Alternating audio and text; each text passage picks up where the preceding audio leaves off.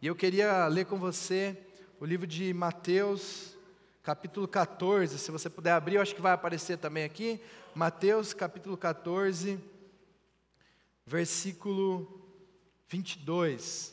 Mateus 14, Mateus 14, 22. Se não, se você tiver sem sua Bíblia ou sem seu aplicativo aí, você pode acompanhar aqui no telão. Eu vou ler até o 33. Logo em seguida, Jesus insistiu com os discípulos para que entrassem no barco e fosse adiante para o outro lado, enquanto ele se despedia da multidão. Esse recorte é após a multiplicação de pães e peixes. Então, eles acabam de multiplicar pães, pra, pães e peixes para 5 mil pessoas. Uma multidão é abençoada e Jesus fala: agora vocês vão embora, vocês vão, vocês vão atravessar o lago, vocês vão pegar o barco e vão seguir a, a caminhada enquanto eu vou ficar orando. Tendo despedido a multidão, subiu sozinho a um monte para orar. Eu acho incrível isso aqui a capacidade de Jesus de sair do meio de um estádio com uma multidão de pessoas e entender que ele precisa orar. Então ele acaba de alimentar uma galera, ele acaba de sair de um movimento incrível e extraordinário.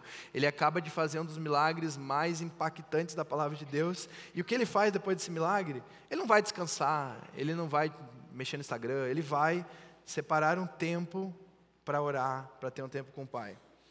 Ao anoitecer, ele estava ali sozinho, mas o barco já estava a considerável distância da terra, fustigado por ondas, porque o vento soprava contra ele.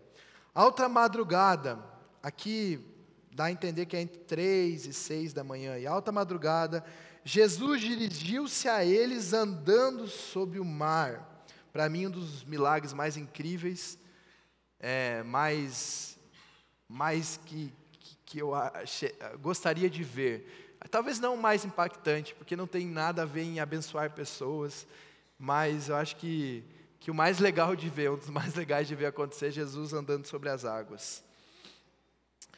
Quando viram andando sobre o mar, ficaram aterrorizados e disseram: É um fantasma! E gritaram de medo. Fico imaginando os doze gritando de medo.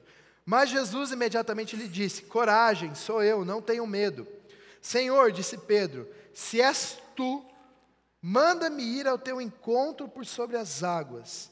Venha, respondeu ele. Então Pedro saiu do barco, andou sobre as águas e foi à direção de Jesus. Mas quando reparou no vento, ficou com medo e, começando a afundar, gritou: Senhor, salva-me. Imediatamente, Jesus estendeu a mão e o segurou e disse: Homem de pequena fé, por que duvidou? Quando entraram no barco, o vento cessou então os que estavam no barco adoraram, dizendo: Verdadeiramente tu és filho de Deus. Quero orar com você. Senhor Jesus, eu te agradeço pela Sua palavra, eu te agradeço por esse registro tão impactante da história, e eu te peço que o Senhor venha ministrar sobre os nossos corações nesse momento. Eu creio que o mesmo Deus que fez, Ele faz ainda e continua fazendo, e eu creio que o Senhor pode fazer essa manhã. Eu te peço por cada coração assentado nesse lugar, que nesse momento a gente abra a porta do nosso coração para aquilo que o Senhor tem para ministrar. Em nome de Jesus, amém. O tema dessa mensagem é caminhe com fé nas tempestades. Talvez você esteja passando por uma tempestade na sua vida. Aqui era uma tempestade literal. Eu não sei se você já viveu em algum momento uma tempestade num barco. É um, algo meio fora da nossa realidade, com exceção de alguns que, que gostam de pescar, que alguns gostam de, de fazer aí uns esportes aquáticos, mas possivelmente você já viveu uma tempestade de carro, você dirigindo. Quem já viveu uma tempestade dirigindo? Você é no carro, levanta sua mão, você pode levantar sua mão. Você dirigindo e você se deparou no meio de uma tempestade. Uma coisa que você sente, eu acho que é o primeiro momento, eu acho que os homens não vão assumir aqui, mas é um receio. Um medo. Medo não, né, homens? Um receio, vamos falar assim. Porque a gente não sente medo porque a gente é a cabeça da casa, a gente sabe dirigir, né? Não, nada, não, não que as mulheres não sabem dirigir. Mas geralmente quando está numa viagem é o homem que está dirigindo, sim ou não? Geralmente, geralmente, existem exceções. E você já deve ter deparado com, com uma tempestade muito forte. Eu lembro quando eu e a Nai casamos, a gente foi, um pouquinho depois de casado, a gente foi fazer uma, uma missão em numa cidade chamada Novo Mundo, ou Mundo Novo, em Mato Grosso aqui. Não sei, é, Mundo Novo? Mundo Novo, é isso? Isso, obrigado, porque eu sempre confundo. E a gente tinha um Celtinha, e a gente voltando dessa viagem, caiu um dilúvio. E aquele limpador de para-brisa fazia assim, e não dava para ver nada. E, e a Nai olhava para mim e eu diria, eu, tá tudo tranquilo, tá tudo tranquilo. Assim. Você está tremendo, amor? Eu falei, não, é o Celta, fica tranquilo. Assim.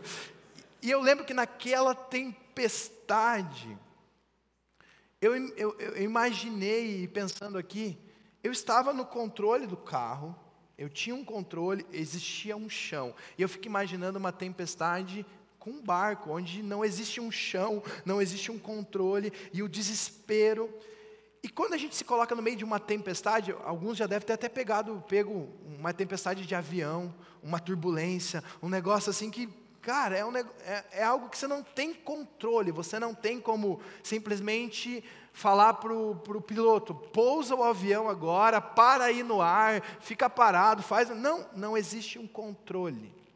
Isso são tempestades físicas, que a gente pode ter uma noção, ter uma ideia, mas quando a gente fala de tempestades espirituais, tempestades emocionais, isso toca muito mais profundo no ser.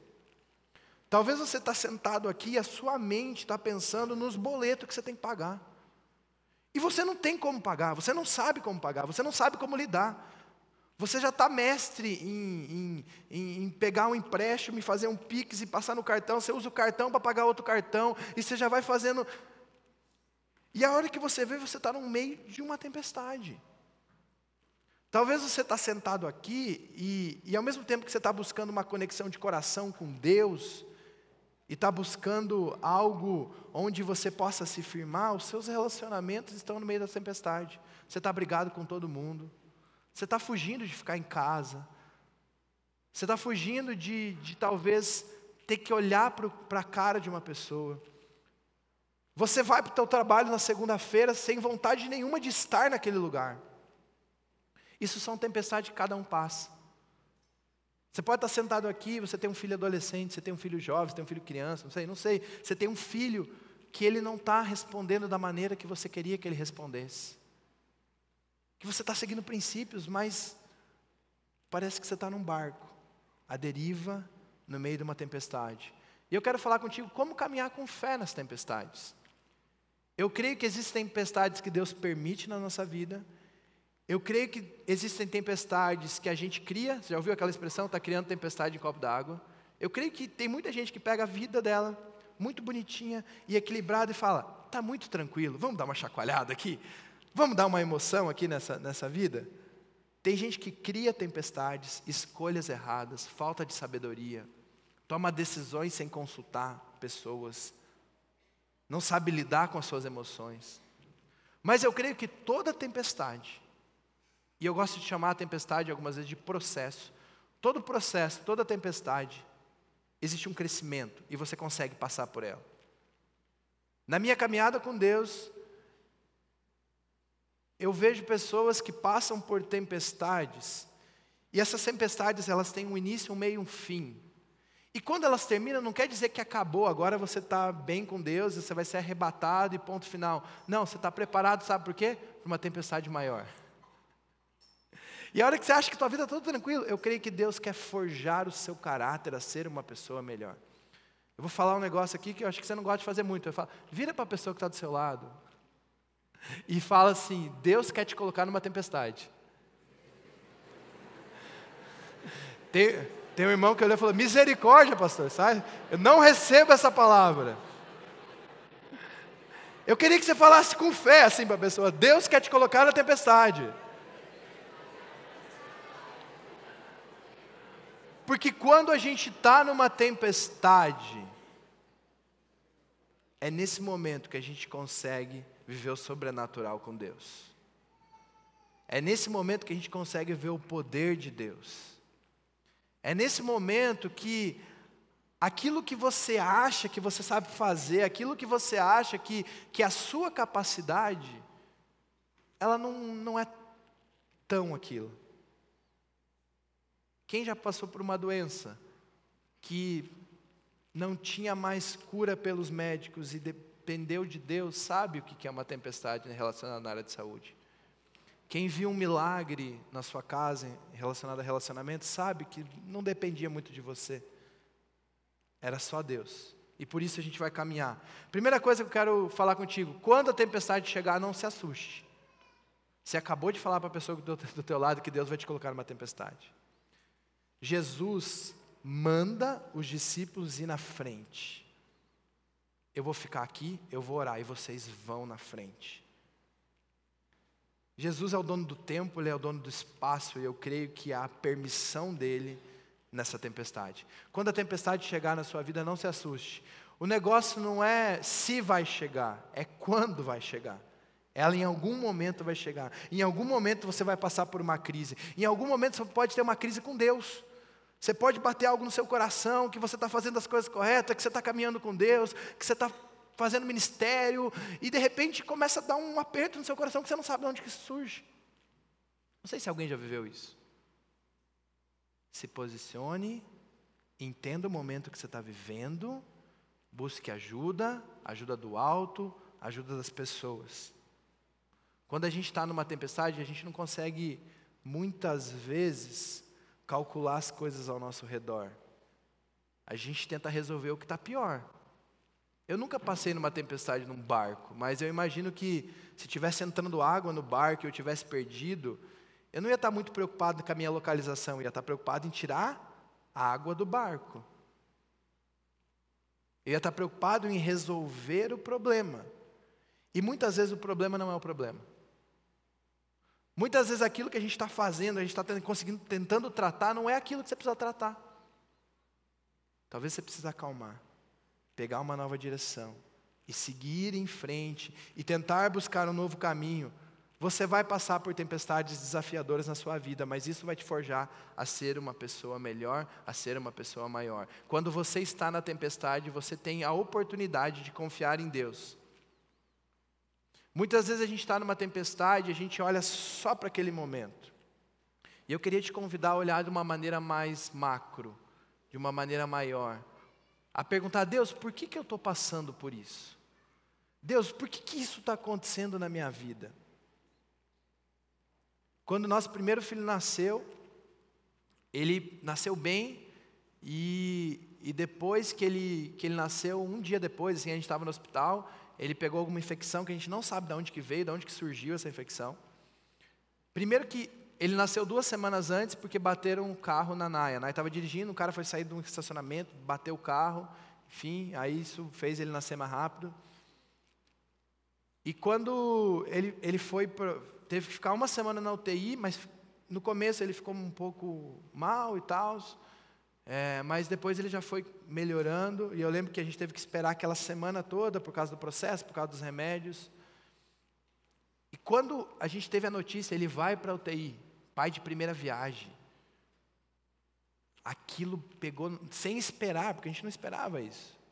Aquilo pegou, no, não sei se tanto no coração dela, mas no meu coração, de uma maneira tão doída. Eu falei, Deus, é meu primeiro filho, o Senhor deu a oportunidade e agora ele está mal. Por que isso? E hoje eu olho, o Joaquim vai fazer sete anos. Eu olho que aquela semana, aquela semana de vida do Joaquim, ela criou uma dependência na minha vida que eu nunca tinha tido com Deus na minha caminhada cristã. Só que quando eu passava aquela semana, eu não entendia isso. Só que quando a gente está no meio da tempestade, a gente não consegue ver o que Deus está fazendo na nossa vida. O problema que você está passando hoje, eu não sei se você se colocou nesse problema, se foi permissão de Deus, se Deus te colocou, mas eu quero te falar que existe algo que você pode aprender. E que você não deve se assustar. Os discípulos, eles começam alta madrugada. Gente, não, não tinha luz, não tinha lanterninha, não tinha GPS. É no meio do mar da Galileia, que é um lago, mas parece um mar. São ondas. É, entra no YouTube, coloca ondas gigantes, sei lá. É, é, é, é um barco, é uma tempestade real. E eles estão assustados. E aí eles estão mais assustados quando eles veem Jesus. Não tenha medo da tempestade. Eu vou pedir para você falar de novo para a pessoa, porque você falou que vai vir tempestade para ela, mas eu queria que você falasse com mais fé agora. Não tenha medo da tempestade.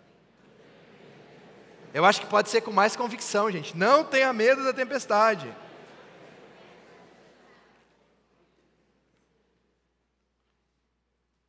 Quando a gente está no meio de uma tempestade, um espírito de medo vem sobre a nossa vida. Você já deve ter passado por isso. E eu quero te falar que Deus vai colocar alguém para te ajudar. Assim como Jesus chegou naquele barco. Porque a gente pensa e a gente vê muitas vezes que a nossa capacidade não é suficiente para resolver aquele problema. E muitas vezes é sobre isso mesmo. Você não vai conseguir resolver um problema sozinho. O medo pode te paralisar. Mas aí, assim como Jesus entrou naquela, no meio daquela tempestade, Deus vai colocar alguém para te ajudar. O próprio Deus vai te ajudar. Quando você tem medo, você se torna incapaz. Quando você tem medo, você se torna incapaz. Minha mãe sofreu um acidente uma vez de carro, na BR. E depois ela foi me contar a história desse acidente. Ela estava indo na BR e tinha uma, uma obra, alguma coisa assim. E ela estava numa subida, assim, e a hora que ela foi começar a descer, não tinha nenhuma sinalização tinha uma fila gigantesca, ela se apavorou, estava tudo parado, e ela falou que naquele momento ela simplesmente largou o volante, não fez mais nada, ela entrou em choque, e ela não conseguiu agir. Isso se chama medo. Quando você está com medo, você faz coisas que você não imagina. Né, mulheres que têm medo de barato? Não sei se vocês têm medo de barato. Vocês podem ter. Homens, se você tem medo de barata, a gente vai fazer um ápice Nova Teams, como matar barata, eu vou te chamar para você ajudar nesse ápice. Mas você já viu gente com medo? Como não faz sentido uma pessoa ter medo de barata? Não, faz, não é medo, pastor, é nojo. Ah, então, então você mata com uma sacolinha, põe uma sacolinha no pé e mata ela. Aí o nojo passa. O medo te leva a coisas que você não. Doze homens gritando de medo. Preciso de 12 homens para. Não, estou brincando. 12 homens, aí o Brunão aqui, o Bruno, cara forte, de repente, com medo, começa a gritar. Ele, o Claudinho, eu, o Mateus, todo mundo gritando de medo. Que cena bonita. Quando a gente está com medo, a gente faz coisas que a gente não imagina que poderia fazer. A gente entra em circuitos que a gente nunca imaginou que entraria. Quando a gente está acuado, a gente faz coisas que a gente não deveria fazer. Por isso, entenda e o irmão que está do seu lado já te falou isso. Você vai passar por tempestade. Eu não sei quando, mas você vai passar. E quando você, vai, quando você passar, a gente está junto para passar junto. A gente está aqui como igreja para te ajudar. Você tem um GA para te ajudar. Você tem líderes para te ajudar. E aí essa tempestade, que poderia ser muito maior, ela pode ser amenizada. Segundo ponto, na tempestade, olhe para Jesus. Alta madrugada, Jesus dirigiu-se a eles, andando sobre o mar. Quando o viram andando sobre o mar, ficaram aterrorizados, disseram: É um fantasma, e gritaram de medo. Um pouquinho para frente eles falam: Se és tu mesmo, Jesus, Jesus fala: Sou eu. E aí eles reconhecem. Eu acho que eles começam a acalmar o coração. No meio da tempestade, olhe para Jesus, olhe para a Sua palavra, olhe para as Suas promessas. Tem gente que no meio da tempestade olha para o WhatsApp, olha para o Instagram, olha para as circunstâncias ao seu redor, olha como que pode sair daquele lugar. Eu já vi pessoas que têm problemas na vida e elas nunca reconhecem que o problema são elas. E elas precisam mudar de emprego. Aí ela muda de emprego e o problema muda para o outro emprego. Aí ela fala, não pastor, mas é que aquele chefe é ruim. Aí muda de novo de chefe, e aí outro chefe, todo mundo é ruim, todos os chefes são ruins. O problema é aqui, ó. Aí sabe qual é a grande jogada? Mudar de cidade, porque o problema é a cidade. Quando você está no meio da tempestade, entenda e olhe para Jesus, reconheça. Cuidado para não olhar para falsas saídas.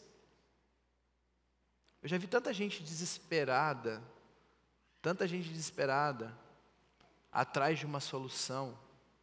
E tem muita gente que quer se aproveitar, a Bíblia chama isso de falsos profetas, que querem se aproveitar da fragilidade do povo. E aí você vê um monte de coisa que, que escandaliza a igreja. Ah, tem alguém doente. Ah, você está doente porque você precisa ofertar algo para o Senhor e Deus vai. Tem gente, infelizmente, que se aproveita da fragilidade do medo. Por isso que eu quero te falar: olhe para Jesus. Olhe para os seus líderes e vejam se eles refletem Jesus e confiem neles. Cuidado com a sua fragilidade. Olhe para Jesus, olhe para aquele que pode te salvar. Ele nos guia, Ele traz esperança. Tem gente que olha para tudo no meio do desespero. Está mal, todo mundo sabe que está mal. Posta um negócio chorando, um emotionzinho chorando.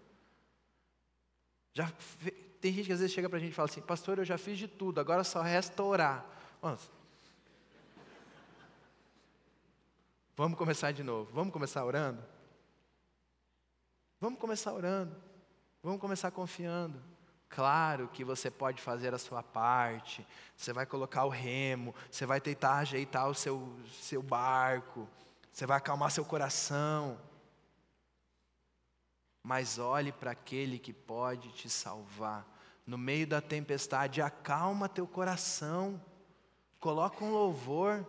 Fala, Jesus, eu estou aflito, eu não sei como resolver, mas eu sei que o Senhor pode resolver. E aí esses caras, esses doze caras, no meio de uma, de uma tribulação, eles olham para Jesus, não reconhecem, eles ficam mais desesperados. Mas a hora que eles ouvem Jesus falando, sou eu. Opa! Solução, ele acabou de multiplicar pão, peixe para a galera. Nesse a gente pode confiar. Palavra de Deus fala que alguns confiam em carro, outros em cavalo, mas nós confiamos no Deus verdadeiro. Gente, o nosso Deus verdadeiro faz, deixa a gente passar por tempestade, mas eu sei que basta, ó, tem uma música antiga que fala: basta uma palavra do meu Deus, basta uma palavra de Deus, basta um mover e toda aquela ansiedade, toda essa tempestade, ela começa a ser ressignificada. Eu creio no milagre instantâneo. De todo o meu coração, eu creio no milagre instantâneo. Eu creio que Deus pode fazer, mas eu creio no processo. Eu estou mal emocionalmente, eu estou jogado, eu estou largado. Aí faz cinco semanas que a gente está falando 30 semanas aqui. Fez sua inscrição, fez sua inscrição por 30 semanas? Ah, não, pastor, mas eu creio no milagre. Sim, o milagre passa por processos. Está fazendo aquilo que a palavra de Deus fala sobre crescer com Deus? Está meditando? Está buscando a face de Deus? Existe fórmula mágica, chama milagre. E eu creio que Deus pode fazer. Mas existe receita também que Deus deixa na palavra. Caminhar, crescer em maturidade, pedir ajuda, pedir aconselhamento, passar por aquilo que a igreja te entrega. É isso, gente. Na tempestade, Deus pode levantar a mão e acalmar o mar, virar uma brisa linda. Mas ele pode entrar no barco e falar: vamos pular essas ondas junto. E pode acabar de uma hora para outra. Ou pode levar 13 anos, igual José levou. José passa 13 anos de escravo. 13 anos. Ele é vendido, ele é caluniado, esquecido na prisão, processo, 13 anos seguindo a Deus. Tem gente que não aguenta 13 minutos. que ansiedade, 13 anos. E sabe como que vira a vida de José? Em um dia. Eu gosto muito de pensar nisso. José, ele acorda prisioneiro. E ele termina o dia como governador do Egito. Amém? Quem sabe é hoje? Por que não, né? Quem sabe não é hoje o dia da sua virada, amém? Está disposto a passar pelos 13 anos? Alivia, né, Senhor? Misericórdia. Isso é só no Antigo Testamento. É processo, olhe para Jesus. Na tempestade, tenha coragem para sair da sua zona de conforto. Tenha coragem para sair da sua zona de conforto. Tem gente que fica mal emocionalmente, e eu já fiquei tentado a passar por isso. Às vezes você está mal, você não quer ver ninguém. Você quer ficar em casa, você não quer ver a luz do dia, você só quer ficar deitado na sua cama ou deitado no seu sofá. E você quer que as coisas se resolvam assim. Você precisa de coragem para expor o seu problema. A palavra de Deus Lá no livro de Tiago fala: orem uns pelos outros, confessem os pecados uns para os outros, orem uns pelos outros para serem curados. Você precisa expor, você precisa ter coragem para sair, você precisa ter coragem para abrir a sua vida, você precisa ter coragem para tomar uma decisão que às vezes dói. Tem decisões que a primeiro momento elas não são agradáveis. Eu converso com jovens sempre. Quando você está na sua juventude, 17 a 25 anos, 15 a 18 anos, 20 anos, essas decisões que você toma de estudar, de buscar um aperfeiçoamento, isso vai refletir para o resto da sua vida. Seria muito mais fácil ficar jogando bola sem fazer nada e só levando a vida numa boa. Só que aí, quando você tem 30, 40 anos, isso começa a refletir as decisões que você tomou lá no passado. Agora, qual é a mentira que o inimigo quer trazer na vida de um adulto? Você já tomou a decisão errada, agora já era, segue tua vida. Eu quero te falar. Deus fala que você é uma nova criatura em Cristo Jesus, amém? É isso, gente. Tome as decisões corretas. Tenha coragem para sair da sua zona de conforto. Tem gente que vive a mesma vida faz cinco anos. Acorda, trabalhar, né? Durante a semana, segunda-feira, terça-feira, quarta-feira, trabalha, chega em casa, assiste o Corinthians perder a noite, quinta-feira, tá, sexta-feira, quinta-feira tem GA, vai no GA, sábado, aí sábado está cansado, lava o carro, corta a grama, domingo, vai no culto, aí descansa, faz um churrasco. Segunda-feira o que, que faz? Acorda, vai trabalhar, terça-feira, quarta-feira, Corinthians perde de novo, quinta-feira. E é isso, e a vida é assim. E aí, pastor, mas Deus não faz nada na minha vida, mas você não faz nada com a sua vida. Se você não faz nada com a sua vida, Deus não vai fazer nada com a sua vida. Está entendendo isso? Deus não fala comigo. Você começa a tua oração. Jesus, faz isso, aquilo, aquilo, isso, isso, isso. Obrigado por isso. Amém. Levanta e vai embora. Só você falou. Espera Deus falar contigo. Busca Ele de uma forma diferente. Toma decisões diferentes. Vai ter momentos na sua vida que você vai viver uma correria maior, vai ter momentos na sua vida que você vai viver mais tranquilidade. E aí você vai decidir o que você vai fazer com o seu tempo. A gente está num tempo lá em casa que a gente está com três meninos pequenos. E o Miguel, ele tem uma energia do Senhor, assim, dos céus. É uma energia assim, que é um. Eu queria ter essa energia com 30 anos, mas o Miguel tem três. E a gente sabe a fase que a gente está vivendo. Saiba viver a fase que você está vivendo. Talvez você está num momento que você tem tempo, você tem disponibilidade. O que, que você está fazendo com o seu tempo? Pedro teve coragem de ser julgado. Você tem coragem de ser julgado? Você tem coragem de ser exposto? Tem gente que não fala de Jesus para ninguém porque tem vergonha. Você não está sendo corajoso. Você não está amando pessoas. Doze discípulos Está lá. Jesus, se és tu, Jesus, manda-me ir ao teu encontro. E cara, que loucura isso.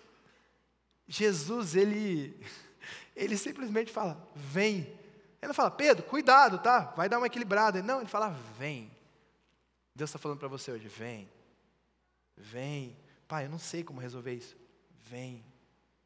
E aí o sobrenatural acontece, Pedro começa a andar sobre as águas, as coisas começam a se desfazer na sua vida, os relacionamentos começam a desembaraçar, aqueles sentimentos que você tem no seu coração começam a mudar, o seu olhar para as pessoas começa a mudar, o seu entregar para Deus começa a ser diferente, isso faz parte da coragem de ir. Agora tem a galera que fica no barco. E tem um monte de galera do barco.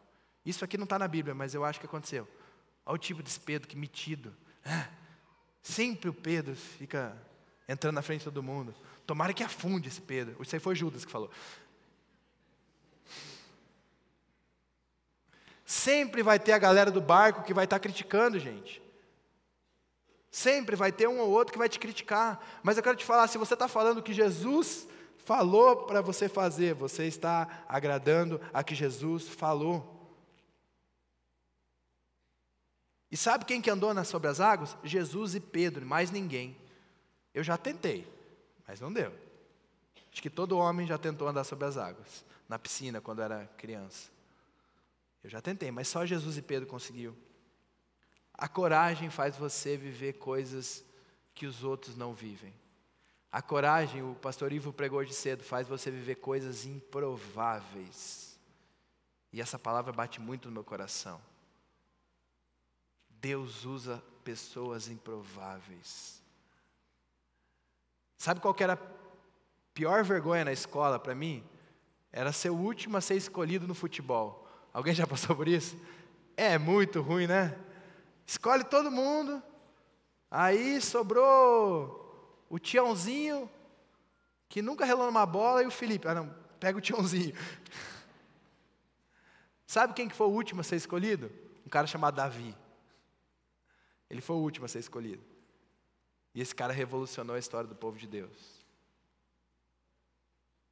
Se você foi escolhido, o importante é que você está no time. Vai, faz o teu, tenha coragem, tenha coragem para mudar a tua história.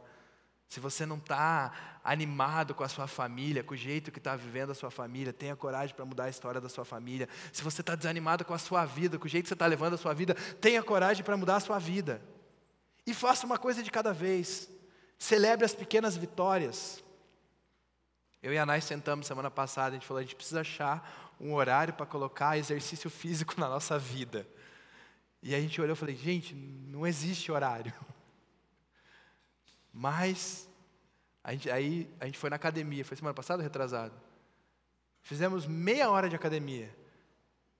E já celebramos a vitória. Agora tem que voltar essa semana de novo. É, é melhor que, que não ir. Está entendendo que fazer 30 minutos é melhor que não ir? Vocês não forem, vocês estão dando risada de mim, né? É, eu sei disso. Celebre pequenas vitórias. Tenha coragem para sair da sua inércia, tenha coragem para sair do, daquilo que você está parado. Pedro teve coragem, ele viveu o sobrenatural de Deus. No meio da tempestade, quando você acha que não dá para viver nada, acontece algo sobrenatural. Não foi no meio da calmaria, a água não estava tranquila, foi no meio da tempestade. E Deus quer fazer você viver algo sobrenatural no meio da sua tempestade. Amém? E para a gente terminar, mantenha o foco em Jesus. Eu falei sobre olhar para Jesus, mas existem momentos da nossa caminhada cristã que você vai sair da lama. E quem viveu na lama entende o que eu estou falando.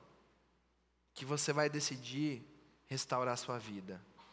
Que você vai começar a frequentar uma igreja, que você vai realmente vai, vai decidir sair da lama. Mas eu quero te falar que o inimigo e o mundo quer que você volte para a lama. E aí você começa a viver coisas incríveis com Deus. Você começa a sentir Deus. Você começa a sentir o amor de Deus, a paternidade de Deus.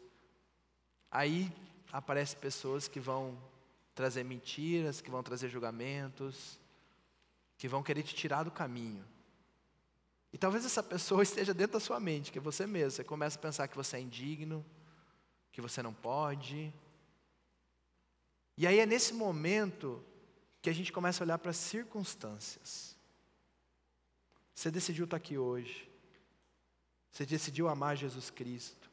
Você decidiu ter uma família que ama Jesus Cristo. Talvez você não tenha família, é você, você e você. Você decidiu batalhar sozinho. Estou falando agora fisicamente, não estou falando espiritualmente, porque você tem a família de Deus. Você decidiu, você tomou essa decisão, e você está andando sobre as águas, você está vencendo. Só que alguém quer te derrubar. Alguém quer te derrubar. Alguém quer colocar circunstâncias desfavoráveis. Você está vivendo milagre. Você está restaurando aquilo que está restaurando. Você está feliz. Imagina Pedro andando sobre as águas, gente. Pedro quando a gente estuda temperamento, a gente imagina que Pedro era um cara sanguíneo, um cara para cima. Eu, eu, acho que ele estava pulando sobre as águas. Eu acho que ele estava olhando para os discípulos e falando: é, eu estou andando. Era isso. E o que, que fez Pedro afundar? Foi olhar as circunstâncias. A gente falou do medo lá no primeiro ponto. Ele começou a ter medo de novo. ele começou a limitar Jesus Cristo na vida dele. Ele começou a olhar para o vento, para a onda. Se perdeu. Afundou, acabou a melhor experiência que ele já teve na vida dele até aquele momento. Mantenha o foco em Jesus Cristo. Tem gente aqui que tem 20 anos de caminhada cristã. Eu estou com 14. Quero te falar que passei momentos na minha vida que meu coração doeu e foi difícil continuar caminhando. Deus, eu estou fazendo a sua vontade, e aí? As coisas não estão dando certo. Filho, continue caminhando. No mundo você vai ter aflições. Continua caminhando. Vai ter dias de choro. Vai ter dias de dor. Mas vai ter dias de alegria. Mas depois pode vir um dia de choro de novo. Mas a alegria vem pela manhã. E essa manhã vai chegar e vai chegar a eternidade. Essa palavra não é sobre você, essa palavra é sobre Jesus na sua vida. A gente não é capaz de vencer tempestade sozinho. A gente pode tentar dar um jeito, tentar amenizar, mas é sobre Jesus na sua vida, sobre a sua confiança no Pai. Eu queria te convidar a ficar em pé. Não queria que você desconectasse desse momento, eu queria que com seu coração agora, você pensasse as batalhas que você está vivendo.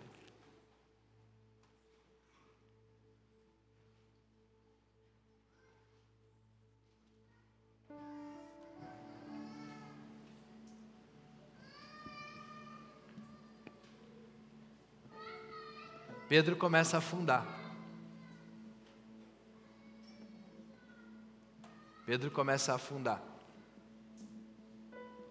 E nesse mesmo momento, não é discípulo, não é nenhum dos que estavam no barco, é Jesus que estica a mão para ele e o resgata. Talvez você está com a água aqui, ó, no pescoço já. Quero te falar que tem uma mão que está te resgatando. Você pode fazer assim na sua mão? Tem uma mão que está te resgatando. Não é a minha,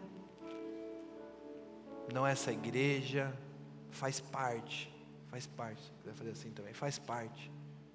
Mas quem te resgata da lama, quem te resgata de um mar de pecados, quem te resgata de você viver para si mesmo, é Jesus Cristo. E Ele está contigo nessa manhã. A gente vai adorar a Deus através de uma canção. E eu queria que você reafirmasse a sua aliança com Jesus Cristo. Que você sentisse a presença dEle nesse lugar. Que você sentisse o toque dEle nesse lugar. Que mesmo em meio circunstâncias, a boletos, a relacionamentos quebrados, a sentimentos de tristeza, Ele está aqui para te resgatar e talvez você precise viver um processo de resgate. E a gente vai passar junto nessa. Mas você precisa querer, você precisa querer ser resgatado. Vamos adorar a Deus junto, depois eu quero orar por você.